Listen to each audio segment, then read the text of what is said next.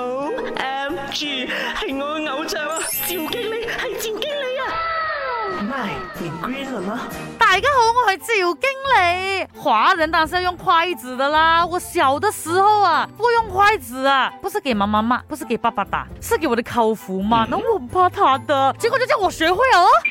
你知道吗？世界上最多人使用的餐具是什么呢？虽然呢是没有正式这样统计过的，but 如果你按照国家民族的人口比例来讲的话，哦，我看筷子啦，可能是世界上最多人使用的餐具啊。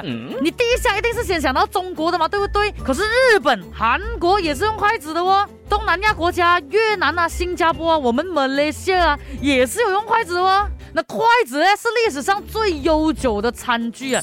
有传说啦，讲筷子哦，是从这个大禹治水时代开始的，至少是四千年的事情好了。而西方的刀叉餐具呢，根据资料来看呢，是公元十六世纪左右才开始流行起来的，和筷子呢整整相差了两千多年的时间啊。也有一些资料讲说，中国啊在很多很多年前呢，已经开始使用刀叉汤匙了，也不是只有西方国家在用的。为什么华人会用筷子？是，那根据考古研究推测啦，先秦时期啊，人们呢是用手把饭送进口中的。可是你想一下，食物是很烧的嘛，熟食烫手嘛，对不对？不能直接用手来抓，他们呢就会借用那种竹啊、木啊之类的两个来夹着它这样吃。久而久之啊，就形成了我们今天使用的筷子了。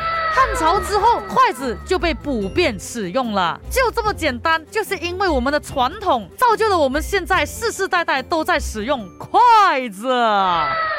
O M G，系我偶像啊！赵经理，系赵经理啊！奈，你跪了吗？